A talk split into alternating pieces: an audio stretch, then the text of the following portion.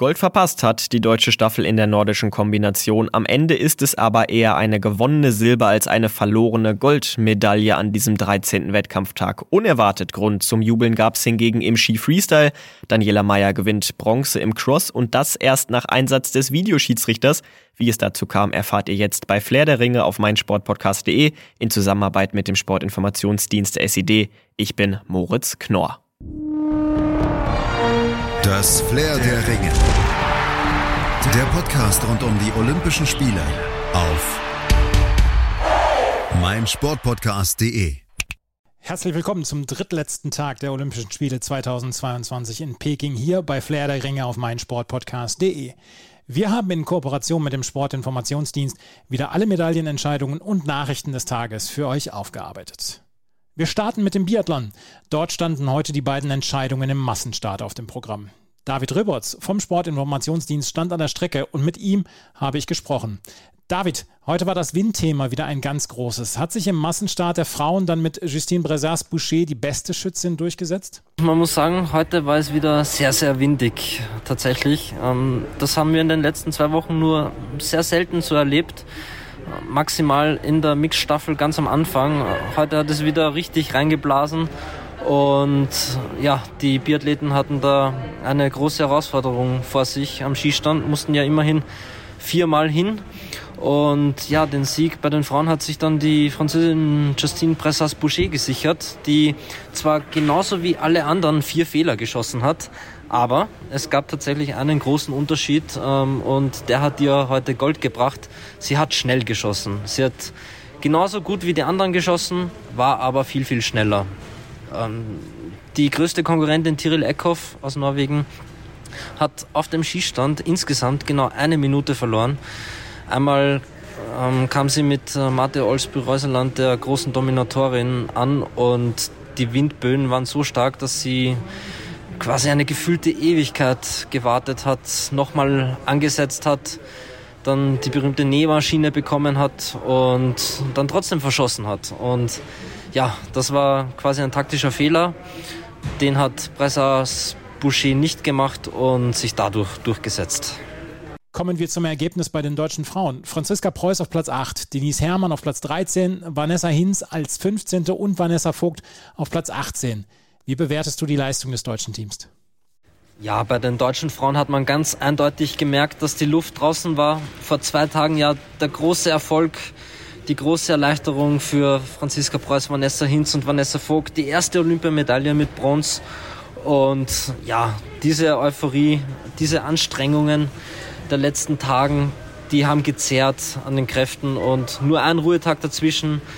Das ist hier in der Höhe bei dieser Kälte, muss man fast sagen, einfach nicht genug zumal sie auch erst gestern Abend, spät abends um halb neun Uhr Ortszeit äh, die Medaille überreicht bekommen hatten. Und ja, dadurch war der Kopf noch woanders. Heute war es kalt. Und Denise Herrmann hat es vor dem Rennen schon gesagt, das wird ein ganz hartes Ding. Hatte im Vorfeld noch Probleme beim Treppensteigen, hat er jeden Muskel gespürt. Und die Anstrengungen der letzten Wochen saßen da einfach zu tief. Läuferisch fehlten da oft die besten, ja, mehr als eineinhalb Minuten. Und, und am Skistand war das heute ja auch ähm, alles andere als einfach. Und deshalb ja, waren die Medaillen heute außer Reichweite. Franziska Preuß konnte trotzdem mit dem achten Platz super zufrieden sein. Sprach von einem versöhnlichen Abschluss. Sie war ja schon kurz davor, hier quasi alles hinzuwerfen und nicht mehr anzutreten. Gute Gespräche mit der Heimat da, da wurde sie dann überredet. Und zum Glück muss man sagen, und auch die anderen waren danach in der Mixzone eigentlich alle gut gelaunt ähm, mit der Medaille um den Hals quasi. Oder wie es Vanessa Vogt ausgedrückt hat, ähm, sie hat noch nie so gut geschlafen mit der Medaille neben ihr im Bett. Und ja, die Medaille hat alles überstrahlt. Und deshalb war der heutige Massenstart da kein wirklicher ja, Gefühlshemmer. Bei den Herren gewann Johannes Tingnes Bö seine nächste Goldmedaille. Nicht nur in der Loipe überragend, sondern auch am Schießstand geduldig. Das war eine Demonstration von ihm, oder? Ja, und bei den Männern war das wieder eine ja, unfassbare Machtdemonstration von Johannes Tingnes Bö. Seine vierte Goldmedaille hier in Changshaku. Völlig verdient. Eine bronzene hat er auch noch. Und damit wandelt er ganz klar auf den Spuren eines Ole einer Björndalen. Und ja, die Dominanz, die war heute wieder eindeutig zu spüren. In der Loipe war er ja, mehr als eine halbe Minute schneller, schneller als der zweitschnellste. Und das war Cantafio Maillet, also auch nicht irgendjemand. Und ja, diese Kombination, die äh, Bö mitbringt, schnelles Laufen und unfassbar souveränes Schießen, das, das ja, ist derzeit einmalig im Biathlon-Weltcup. Er hat zwar viermal daneben geschossen, aber er kann sich das leisten, weil er auch beim Schießen ein unheimlich äh, großes Tempo geht, viel riskiert und dadurch ja wenig Zeit verliert. Und äh, ja, als laufstärkster Läufer kannst du dir eben mehrere Strafrunden leisten und holst das in der Loipe wieder an. Und was bei ihm noch dazu spielt, ist auch das ausgesprochen gute Material, das die Norweger hier unter ihren Füßen haben. Das ja, erleichtert nochmal einiges und dadurch ist er derzeit fast unschlagbar. Also der Vorsprung auf Ponzilioma auf auf den zweiten beträgt 40 Sekunden und der hat nur zwei Strafrunden gedreht. Und ja, mal sehen, wie lange diese Dominanz noch hält, aber ein, ein ja, Ende in naher Zukunft ist dann nicht abzusehen. Abschlussfrage. Norwegen fährt als großer Gewinner aus den Biathlon-Wettbewerben aus Peking nach Hause. Spiegelten die Wettbewerbe dann auch das derzeitige Biathlon-Kräfteverhältnis wieder? Ja, man kann sagen, die Norweger haben hier in China alles richtig gemacht. 14 Medaillen, 6 goldene, damit jeweils doppelt so viel wie die Franzosen, die ja mit Abstand zweite Kraft im Biathlon-Weltcup. Und ja, man muss sagen, die Norweger, die sind beim Höhepunkt einfach da. Und vielleicht sind sie es auch ein bisschen klüger angegangen als die Franzosen. Denn man muss sagen, im Weltcup bis zu Olympia, da haben die Franzosen dominiert. Quentin Fillon-Maillet ist überlegener Gesamtweltcup-Führender mit fünf Saisonsiegen. Dahinter folgt Emilien Jacquelin, der hier in Changshaku äh, völlig unsichtbar geblieben ist und ja, völlig hinter seinen Erwartungen geblieben ist. Und die Norweger, die waren einfach da, da hat es gepasst vom Material, von ja, der läuferischen Kompetenz, haben sich gut mit dem Skistand zurechtgefunden und das ist einfach der Mix, der im Biathlon zum Erfolg führt. Bei den Männern und auch bei den Frauen. Ähm, da hat Marte Olsby-Reuseland natürlich alles überstrahlt hat hier eine Medaille nach der anderen abgeräumt. Und ja, sie ist quasi die Miss Olympia, kann man so sagen, mit fünf Medaillen. Dreimal Gold, zweimal Bronze. Und nur in der Staffel hat es nicht gereicht. Wobei man denken sollte, ja, die Norweger haben die beste Staffel, aber das war das eine Rennen, das ihr die perfekten Olympischen Spiele vermasselt hat. Aber trotzdem kann, können die Norweger hier mit einem ganz, ganz breiten Lächeln zurückfliegen in die Heimat. Und ja, sonst die Schweden, eine große Enttäuschung tatsächlich. Ähm, einzig Elvira Oeberg konnte da mit zweimal Silber ein bisschen aufzeigen und ja, die Staffel Goldene der Frauen war natürlich ein Lichtblick, aber im Grunde genommen der einzige Lichtblick. Heute Martin Ponsilioma mit einem ja, kleinen Erfolgserlebnis mit der Silbernen, aber die haben sich natürlich auch viel mehr erwartet haben mit Sebastian Samuelsson auch noch ein weiteres heißes Eisen im Feuer gehabt, der hier ohne Medaille, ohne Edelmetall nach Hause fährt. So gesehen, klar, die Norweger großer Gewinner hier und das auch sehr verdient. Das war David Röberts vom Sportinformationsdienst, der in Peking über die Biathlon-Wettbewerbe berichtet hat. Das nächste Thema, was wir haben, ist Freestyle-Ski der Frauen in der Halfpipe. Nach Gold im Big Air und Silber im Slopestyle hat dann Eileen Gu dann auch in ihrem dritten Wettbewerb in Peking abgeliefert und in der Halfpipe ihr zweites Gold geholt. Malte Asmus, mein Kollege, hat die Wettbewerbe gesehen. Das war vielleicht von ihren drei Medaillen, Malte, die mit der man am meisten rechnen musste.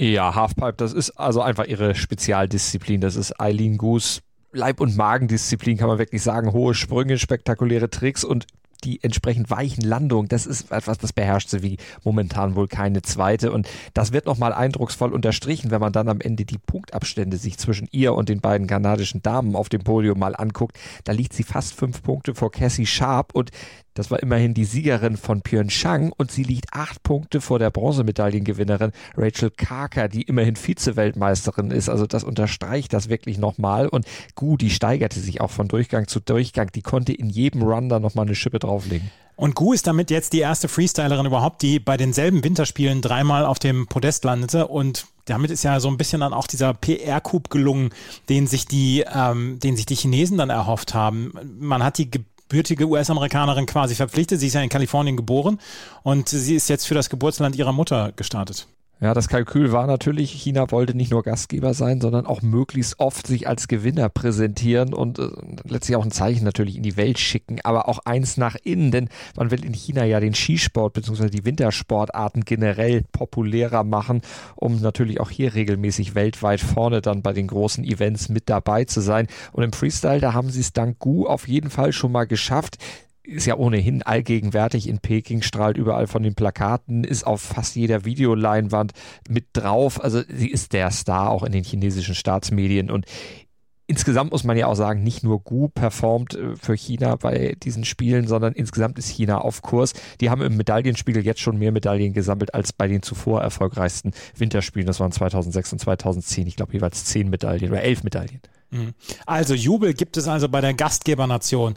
Wie hat sich die deutsche Starterin Sabrina Chakmakli durchgeschlagen? Äh, ja, die wurde abgeschlagen tatsächlich am Ende Zwölfte, was natürlich aus ihrer Sicht mega, mega enttäuschend war. Das waren ihre eigenen Worte und sie hat so ein bisschen über das Wetter gewettert. Also den Wind, der es ihr jetzt auch nicht unbedingt einfacher macht, aber im Prinzip allen nicht einfacher macht. Und ganz ehrlich, sie sollte jetzt eigentlich nicht zu enttäuscht sein. Klar, sie war nicht gut, sie fuhr sehr verhalten. Ihr fehlte es in allen drei Läufen dann auch an der nötigen Höhe da, um eben was richtig Gutes in die Halfpipe zu zaubern. Aber Sie wollte natürlich auch besser abschneiden als vor vier Jahren in Pyeongchang. Damals war sie achte, aber davon war sie in der ganzen Weltcup-Saison schon ziemlich weit weg gewesen von Platzierungen in den Top Ten. 13. Platz, das war noch ihr bestes Saisonergebnis vor Peking und daher ist der zwölfte Platz also letztlich durchaus in dem Bereich, den man erwarten konnte. Das war also das Frauenergebnis von heute. Im Skicross der Männer äh, kam nach der überraschenden Bronzemedaille von Daniela Meyer für die deutschen Männer bei den Skicrossern keine Medaille mehr dazu. Obwohl äh, Heli Hertes, der sportliche Leiter der Freestyler, eigentlich angekündigt hatte, dass äh, jetzt in jedem Rennen die Medaillenränge angegriffen werden sollen. Ja, aber daran war natürlich dann heute nicht mehr zu denken. Also dieser Angriff, der war letztlich schon vorbei, bevor er überhaupt richtig anfangen konnte für die vier deutschen Starter.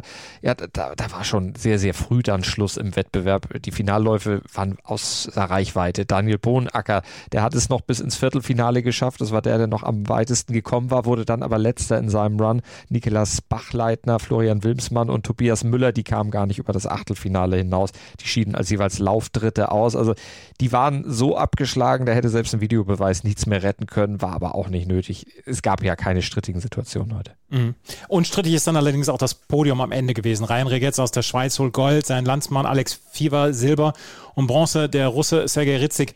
Lass uns über den Sieger über Ryan Regetz sprechen. Das soll ja ein sehr verrückter Typ sein.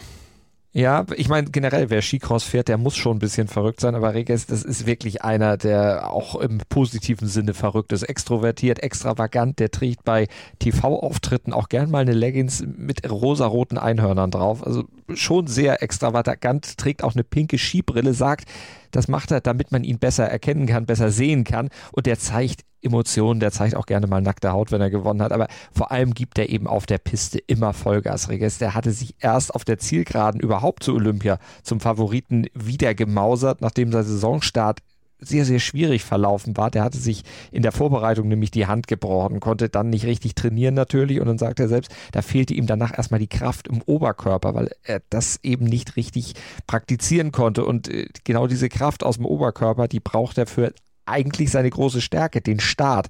Und die musste er sich dann mühsam im Saisonverlauf dann erstmal wieder zurückholen und hat dann auch mit dem Mentaltrainer und einem Sportpsychologen noch zusätzlich gearbeitet, einfach um auch die Erwartungshaltung, die er selber an sich äh, anlegt, einfach besser kanalisieren zu können, damit besser umgehen kann. Und ja, das hat dann auch tatsächlich alles zusammengewirkt und dann auch geklappt. Er ist zurückgekommen, hat dann im Dezember fünfmal das Podest erklommen, in Idre gleich zwei Siege eingefahren. Ja, und kam dann als Gesamtweltcup-Führender nach Peking und entsprechend war er Favorit und diese Stellung hat er dann eindrucksvoll untermauert und auch bestätigt, sei gerecht gewonnen. Früh im Rennen hatte sich Regers schon mit seinem Kollegen Fieber nach einem Traumstart, das muss man so sagen, abgesetzt. Und da haben sich die beiden auch nicht mehr überholen lassen. Für die Schweizer ist es natürlich so ein bisschen Balsam auf die Seele nach der Strafversetzung von Fanny Smith gestern und der dadurch verlorenen Bronzemedaille. Und dank Regers und Fever steht die Schweiz jetzt in Peking bei 14 Medaillen. Damit fehlt der Mannschaft nur noch eine, um das selbst ausgegebene Ziel von 15 Medaillen zu erreichen. Danke, Malte. Das Kurzprogramm, das hat jetzt mein Kollege Moritz Knorr. Bob Laura Nolte hat einen ganz starken Auftakt in das olympische Zweierbob-Rennen hingelegt und greift bei ihrem Debüt gleich nach Gold. Die WM-Dritte führt das Feld zur Rennhalbzeit deutlich vor Olympiasiegerin Mariama Yamanka an. Nach einem Bahnrekord im zweiten Lauf beträgt der Vorsprung bereits eine halbe Sekunde. Die dritte deutsche Starterin Kim Kalitzki befindet sich nach zwei von vier Läufen als Sechste in Lauerstellung. Curling. Der entthronte Olympiasieger USA hat auch Bronze verpasst. Der Goldmedaillengewinner von Pyeongchang verlor das kleine Finale gegen Kanada mit 5 zu 8. Um den Olympiasieg geht es dann morgen zwischen Großbritannien und Schweden. Bei den Frauen wird es einen neuen Olympiasieger geben. Titelverteidiger Schweden scheiterte im Halbfinale überraschend mit 11 zu 12 nach Extra End an Großbritannien. Die Verlängerung hatten die Schwedinnen erst durch ein 3 zu 0 im zehnten End erzwungen. Eiskunstlauf. Die Chinesen Sui Wenjing und Han Kong laufen in der olympischen Paarlaufentscheidung der Goldmedaille entgegen. Die Olympiazweiten von Pyeongchang 2018 übernahmen nach dem Kurzprogramm knapp vor Jewgenia Tarasova und Wladimir Morosow die Führung. Auf Rang 3 folgen die ebenfalls für Russland laufenden Europameister Anastasia Mischina und Alexander Galjamov. Eisschnelllauf. Thomas Krohl sorgte für das fünfte niederländische Eislaufgold. Über die 1000 Meter siegte er in einer Minute 7,92 vor Laurent Debrois aus Kanada und Harvard Holmje Ford Lorenzen aus Norwegen. Der einzige deutsche Starter Joel Dufter wurde am Ende 26. Eishockey. Finnland greift nach seinem ersten Olympiagold im Eishockey. Der dreimalige Weltmeister setzte sich im Halbfinale mit 2 zu 0 gegen die Slowakei durch und trifft im Endspiel am Sonntag auf Pyeongchang Olympiasieger Russland. Die Russen gewannen im zweiten Halbfinale mit 3 zu 2 nach Penaltyschießen gegen Schweden. Nach der regulären Spielzeit hatte es 1 zu 1 gestanden. Kommen wir zu den Entscheidungen von morgen. Wir haben ja einen Klassiker dabei, den Skilanglauf der 50 Kilometer der Männer. Wir haben Eiskunstlauf mit dem Paarlauf dabei. Wir haben Eisschnelllauf dabei. Und wir haben auch noch Entscheidungen im Freestyle. Und da will ich dann auch nochmal mit dem Kollegen Malte Asmus drüber sprechen. Malte, du hast schon drauf geschaut. Im Bob werden im Zweier der Frauen die Medaillen vergeben. Ähm, da müsste doch eigentlich auch was für die deutschen Pilotinnen dabei sein, oder?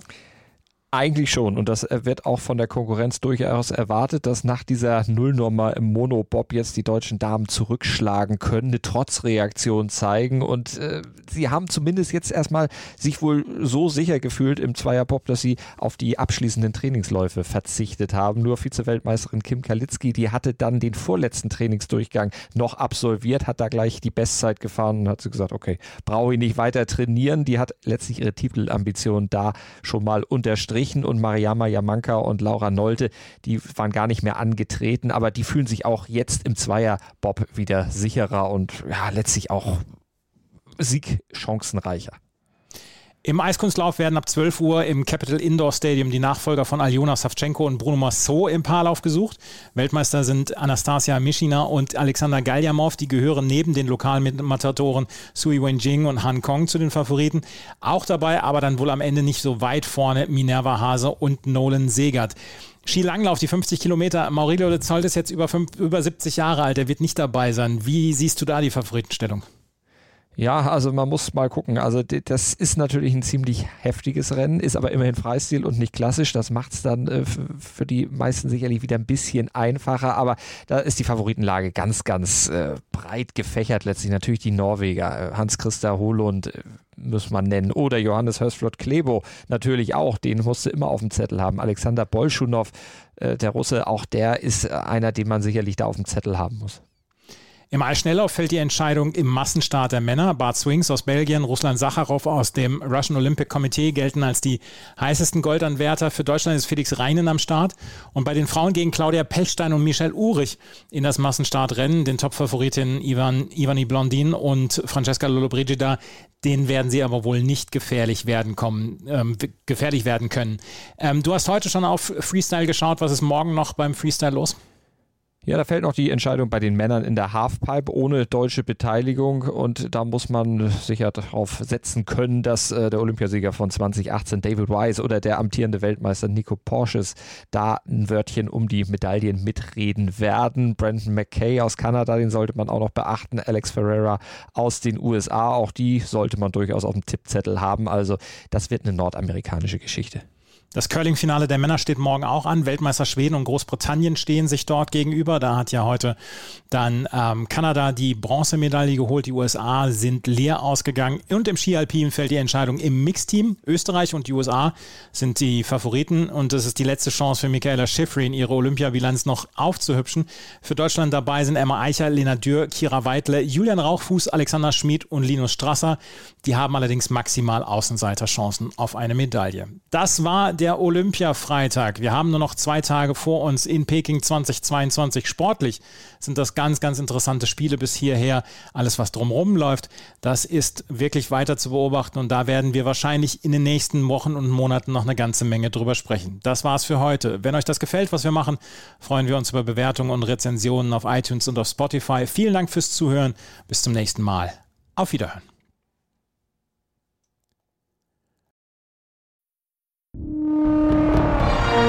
Das Flair der Ringe. Der Podcast rund um die Olympischen Spiele auf meinsportpodcast.de.